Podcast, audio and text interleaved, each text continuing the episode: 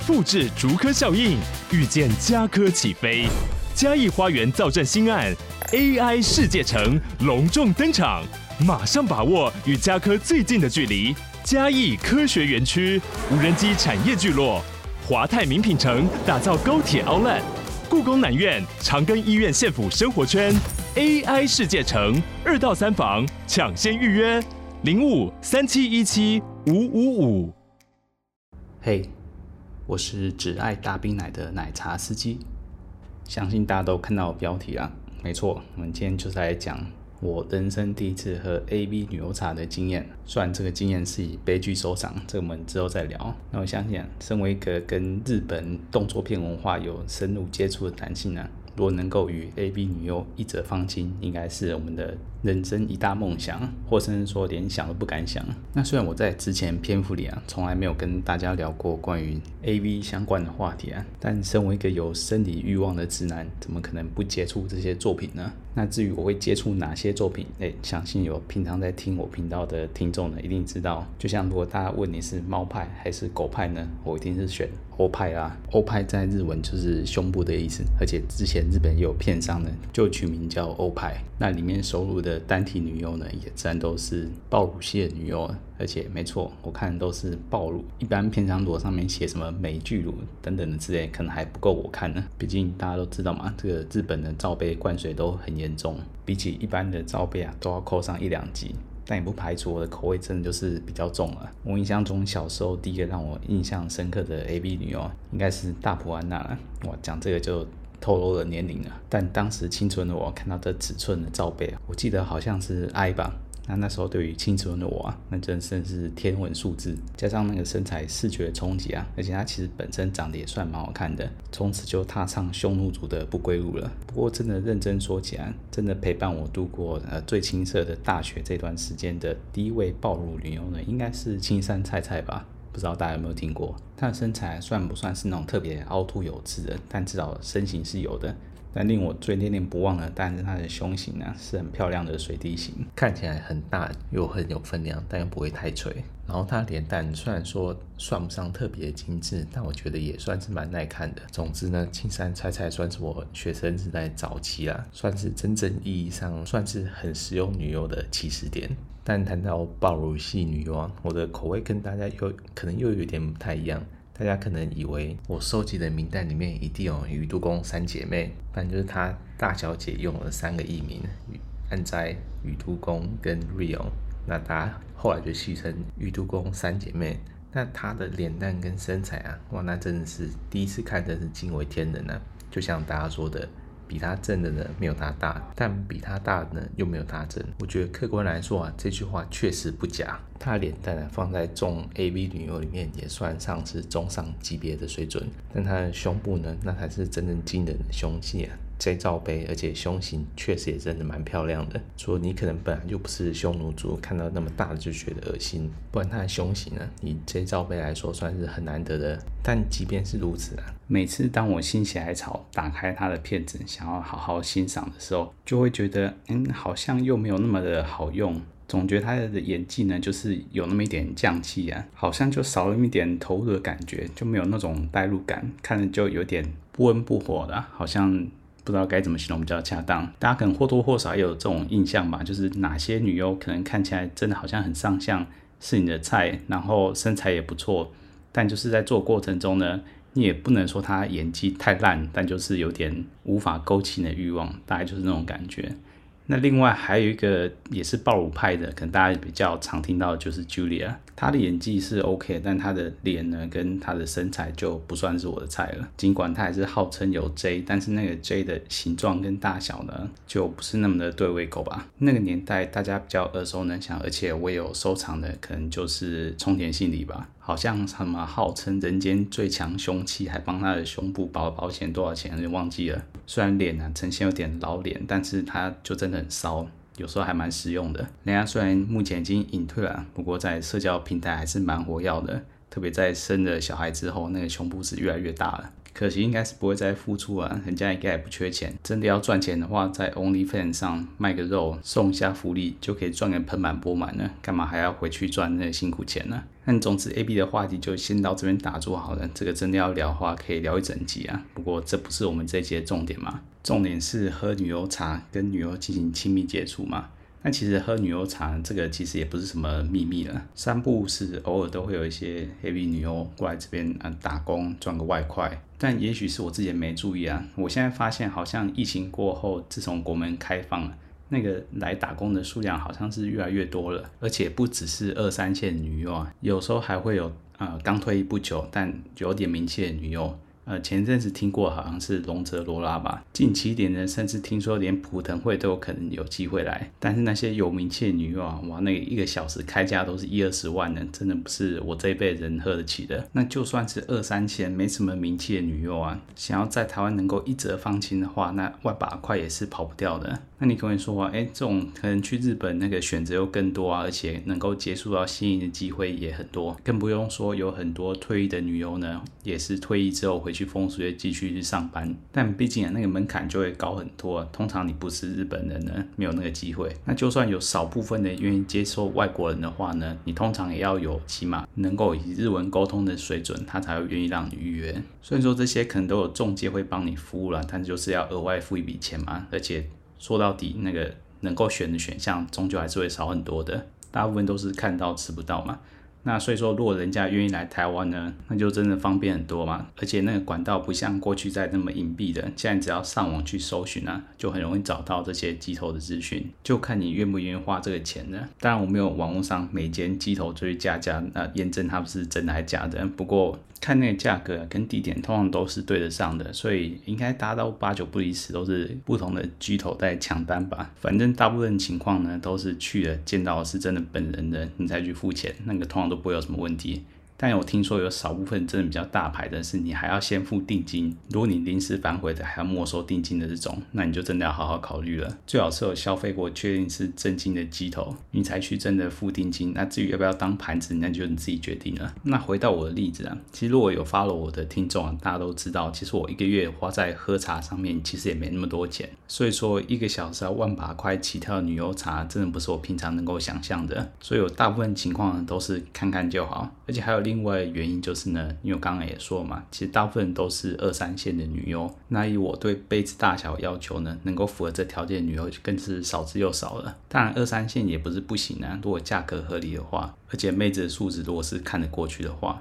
但是，虽然是还是会有一些号称 G 以上的女优来这边打工嘛，但是就如同我开始讲的，就是日本的罩杯通常是灌水比较多的，很多号称这么大的，但实际看起来就是没有那么大嘛。更比如说，通常封面也是会有落差的。不过呢，想要尝试女优茶，这边可能有一个好处就是呢，因为平常我们要喝定点茶，通常都会希望有影片可以参考嘛。那喝女优茶当然有现成的影片，网络上搜寻一下很容易就找到了。哎，都这个年代了，只要有女优名称，去网络上找到相对应的片片，应该是现代男性必备技能了吧？虽然说那个来源啊都不然是不合法，但我们只是预览参考一下嘛。那在这阶段就会有很多女优就露馅了，可能长相就不是你的菜啊，或是身材虽然说号称就这么大，但是片子看起来呢，那个杯子就缩水很多，或是形状就是不对位。那之前啊，曾经有一位让我有心动过呢，是叶月美音，算是她在来台湾之前呢，我就看。过他的片子了，号称有 J 罩杯啊，虽然全身上下看起来都很塑胶，而且感觉嘛也不算年轻，都在拍熟女片呢，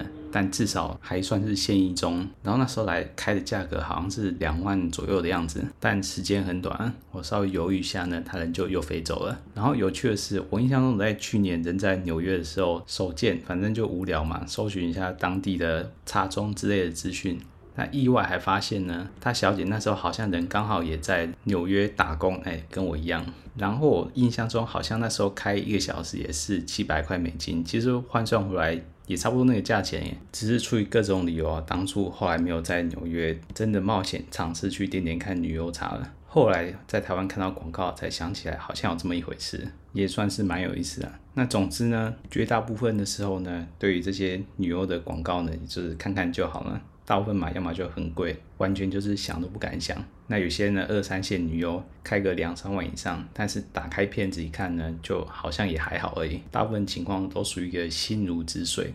但直到最近，在上面看到曾经的老熟人织田真子，就稍微有点心动了。毕竟曾经是贡献过子孙的对象。他说少数觉得罩杯没有虚报的女优啊，网络上好像报是 FIG，但是就是那个分量绝对是狂胜其他号称 G 或是 H 的女优了。那他早期其实是以写真女星出道的，虽然开始拍 A B 的算是年纪稍大的时候，但是呢，他算是常青树了。直到这阵子呢，还有作品出现，但作品也只能限定在熟女系列啊。不过他熟的也是非常有魅力。但他令我最印象深刻的作品呢，应该还是他有一两部是跟黑人拍片，那种 BBC 的 Big Black Dick 大战娇小的亚洲女性，而且又巨乳的，那永远都是满满的话题啊。那视觉效果也是很震撼。然后看他被 BBC 肆虐的不要不要的，真的是光想就让人兴奋的。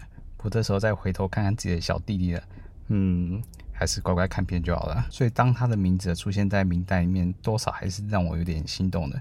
虽然说年纪确实也不小了，不过想想其实也跟我差不多嘛。而且看近期的作品呢，觉得好像脸蛋跟身材也没有走样太严重。但这些都不是重点，重点还是在价钱呢。如果他开个两三万或是更多，我可能还是觉得自己打打手枪就好了。不过呢，当我看到他价钱居然是低于一万五的时候，那就真的有点挑战我理智线了。虽然说这个价钱呢，还是高于我一般一个月的开销。哎，是的，你没听错，我通常在这方面的开销呢，都不会超过一万块，除非是有出国的体验呢，那个时候才会爆表。然后我也不再碰外送茶了，只有定点跟按摩店的话，一万其实相当够用了。但一万多这个数字好像也不是花不起。虽然说花这么多钱在一位熟女上，好像有那么一点不值，但人家好歹是 AV 女优，而且前阵子还在拍片的。而且而且，你还有曾经看过他的片子打手枪的，在经过天人交战以及多方拉扯之下，最后一回神，还是发现自己已经预约好时间了。虽然那个地点呢有点不方便，在台中，但起码跑一趟台中还不算太麻烦。而且如果还有剩余时间和精力的话，搞不好还可以再做一些台中这边的在地调查。于是就用最短的时间把交通跟住宿搞定之后呢，就满心期待来到那一天，搭客运下台中，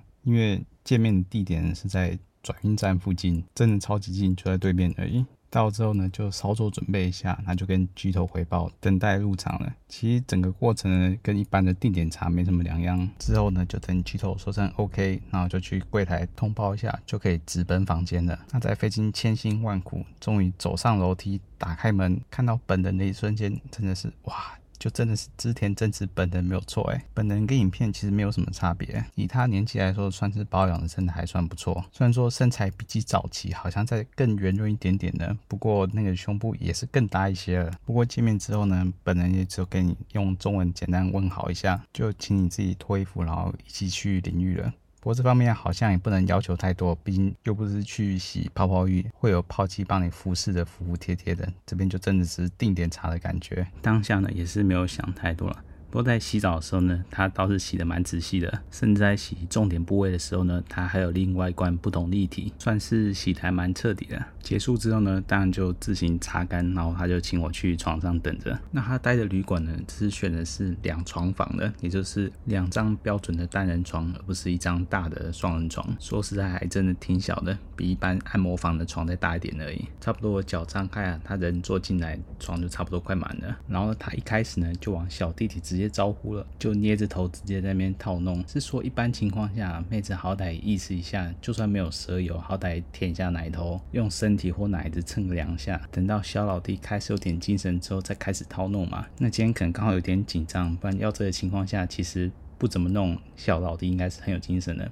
不过今天刚好就洗完澡，在床上躺着等，就有点凉了。他一来就直接撸，而且没有上油或润滑液什么的，其实是没有那么舒服的。那在这样半软半硬磨了半天之后呢，就开始无套吹了。但吹也是吹得中规中矩的，手很安分的。那舌头也没有再怎么用的，也没有再招呼其他部位，就手口不停切换，好像就面对一个假阳具而已。但感觉是怎么搞都搞不硬。然后追求的环节就来了，不知道大家有没有尝试过啊？当你的小老弟在八分硬还不是完全进入状况的时候，你要是给他一直硬撸，连续刺激下去，有些情况下他还是会暴走的。就算你觉得他还没完全进入状况的时候，然后还不只是泄露一些些，而是在喷很多。所以说，没错，他就在微软的状态下一直弄一直弄，就就不小心就出来了，真的是超丢脸的。而且他有点吓一跳，因为喷的有点多，还有溅一点点到他脸上，他可能没预料到我在这个情况下就不小心缴械了。我在这几年的喝茶生涯里面，还第一次被吹的时候就被吹出来了。之前最快呢，也是要妹子一开始骑上来的时候，直接用骑乘会把我炸出来。这种一开始就被吹出来，而且还不是在很进入状况的时候就被吹出来，实在是悔恨呐、啊！我人生中花大钱喝女优茶，就是葬送在这种地方，实在是很不甘心呢、啊。但在这个产业结束那么久啊，我也知道原则上就是结束了，除非妹子真的傻逼鼠愿意再跟你来一次，不然他其实责任已经结束了。就算你还没有插入什么的，除非你选择的是二 S 或是 NS，就是不限次的话，那他还真的哎、就这样出来了吗？不起，说实在，这部分连一般去半套店那种零点三或零点五，多少都还可以吃妹子家豆腐，或是拉个鸡啊，或吸个奶都行。但我就什么都没有，就在没有特别愉悦的情况下结束了。我只能苦笑问着他：“That's all？就这样吗？”他也就尴尬的笑说：“啊，You come so finished。”身为一个绅士啊，这个时候其实也没什么好硬拗的。而且就江湖规则而言呢，其实他也没有义务要继续服务你了，也只好乖乖起身继续冲么早了。那在正儿八经的洗完出来之后呢，一看手机，哇，居然还有半个小时啊！我竟然用了万把块，然后用快餐的时间，结果体验的是数一数二无感的半套茶，也算是难得的成就吧。那在进门之后，种种既然看起来呢，这个洗完澡之后应该是没什么戏可以唱了。不管你剩三分钟还是三十分钟都一样。那果然，他一洗完出来呢，擦干之后，他就直接穿回他的睡衣了，然后一屁股就坐在他的床，开始划他自己的手机，整个就不演了。哦，不过他还是有跟我说啊，你可以留在这边，也可以提早离开哦。说是这样说啊，但他完全没有要招呼的意思。我只能坐在另外一张床啊，说，哎，我有看过你的片子，也算是你的粉丝。然后他就笑笑用中文说啊，谢谢，然后就没有了。虽然他可能会懂点简单英文，或甚至用手机叫 Google 翻译，不过当下气氛真的就是尴尬到他完全没有任何想要跟你交流的意思。最后才尴尬到受不了，只好起身闪人了。但最后的时刻呢，我还是厚着脸皮问了一下，能不能起码摸个奶呢？他是勉强答应，但他说不能脱衣服，就只能一下下而已。哎，好吧，有总比没有好。于是呢，我就隔着他的内衣捧起他的大奶，但就一秒钟而已，然后就 see you next time，他就有点尴尬的笑着跟我送客了。还会有 next time？我又不是抖 M，哪可能再回来抖内他呢？说实在的，今天出糗啊，是我自己的问题。我也不指望在洗完澡后啊，他还会送什么福利来安慰一下。但毕竟还剩二三十分钟啊，哪怕是你穿上衣服坐在我旁边，稍微意思一下尬聊，我搞不好还会想找机会回来血耻一下。但他的态度实在是，虽然说这种态度的茶妹啊，但也不是没见过，多的是啊。在你发车之后，巴不得你赶快走的。但差别是呢，三四千块定点呢、啊，你如果这个态度，我就摸鼻子走人就算了。但是前面如果多个一呢，这心态上至少就我而言就没那么过意的去了。也许这种旅游茶就不是我们这种工薪阶级的人随便就可以喝得起的，没有办法将几万块能看作小钱，比较能看得开。那我这边应该也起不到什么劝退的目的吧？毕竟活生生的本人就在你面前，给你一个真实可以互动的机会，你还能奢求什么呢？而且看网站上爆量留言就知道，这个人气应该是非常夯的。搞不好有些我的听众呢都消费过了，那如果消费过，记得来认清一下。这个花万把块，确实是可以圆梦。梦一下，满足一下自己年轻时的愿望，好像没所谓值不值得。不过呢，就不要奢求他能在你身上呢，跟影片一样演出了，他能够躺在那边跟你一起互动，都要谢主隆恩的。那至于要演技啊，还是什么互动技巧呢？我觉得啊，这个还是自己脑补一下就好了。但认真的来说啊，除了圆梦理由，我还真的找不出其他更好理由再让我回来喝女优茶了。你说外籍的定点要年轻的当然也是一大把。要摸过更大奶，我也不是没摸过，一样价钱，我还宁愿去找之前回中国能够沟通的外籍定点妹子，而且还可以包夜了，一个晚上要搞到精尽人亡也是你的本事。但如果是女优茶，就只能喝一小时，还要看人家脸色。只能说啊，贫穷还是限制了我的想象。未来啊，除非有我心目中排名更高的女优来台湾，然后开出我无法拒绝的价格，不然我应该近期内都不会想要再尝试了。最后啊，我还是能理解，应该还是有蛮多人想要尝试一下女优茶的。我觉得也没什么好阻止的，尤其是像现在。门路真的很多啊，随便在 Google 找都能找到一堆。而且我印象中啊，以前早期只有在北部比较有女优茶，现在中南部都有很多点了。虽然说名气比较响亮一点的女优呢，可能还是先以北部为主，但有时候就世事难料嘛。就像这次指点阵子就是选择在台中驻点，我也只能乖乖跑下圆梦了，算是圆了一个噩梦啊。那就希望大家都能盼到自己心目中女神来台。巡回演出吧。前几天来手贱搜寻一下有哪些退役的女友啊，在风俗店混迹过。就在一间日本的外送茶店呢、啊，发现很多老熟人呢、多到都要怀疑是不是真的。比方说西条琉璃啊、佐山爱啊等等的这些啊，在我心目中等级更高的，如果愿意来台啊，哪怕只是短期打工快闪一下下，都要砸锅卖铁想办法圆梦了。不过要希望这些等级的女友来台，我想还是早点去睡好了。梦里什么都有啊！最后的最后啊，在你真的想要尝试女优茶之前呢，最好还是衡量一下你自己的荷包啊。毕竟这个大部分还是吃那个名气的，不要人家随便挂个 AV 女优啊，你都片子都还没看过，你就跑去预约人家了。我觉得多少还是要看过，然后你并且真心喜欢付出过啊，哪方面的付出我就不细讲了。我觉得那个约起来对我来说还比较有意义一点。但即便是如此啊，也不要抱太高的期待。不要妄想说他会把演戏的那套呢全部套用在你身上，能够跟你有多激情的演出啊，就跟拍片一样。或许啊，真的有一些女优，她就真的很敬业，勤勤恳恳的对待她每一个客户。但大部分情况呢，我劝你还是不要想太多啊。她如果能安安分分躺在那边跟你互动，我觉得那就是物有所值啊。其他的，我只能说啊，期望越高，失望可能就越大。没有期待就没有伤害了，好吗？那如果你怕像我一样不小心会出糗的，那你可以出门之前靠枪，或者是呢吞一颗比利精。或是怕临时太紧张站不起来的，那看你是要吞威而钢或是西力士，那这些就风险自负了。但至少大钱都砸下去了，该花还是要花尽心一点，不要像我一样啊。那我们这周悲惨的经验分享呢，就到此为止啦。当然我不可能抱着这么糟糕体验就直接回北部了。出了房门之后，当然是立马。跟附近的第一学府养生馆要了班表，那这些当然就是下周内容啊，那我们就下周再发车喽，大家拜拜。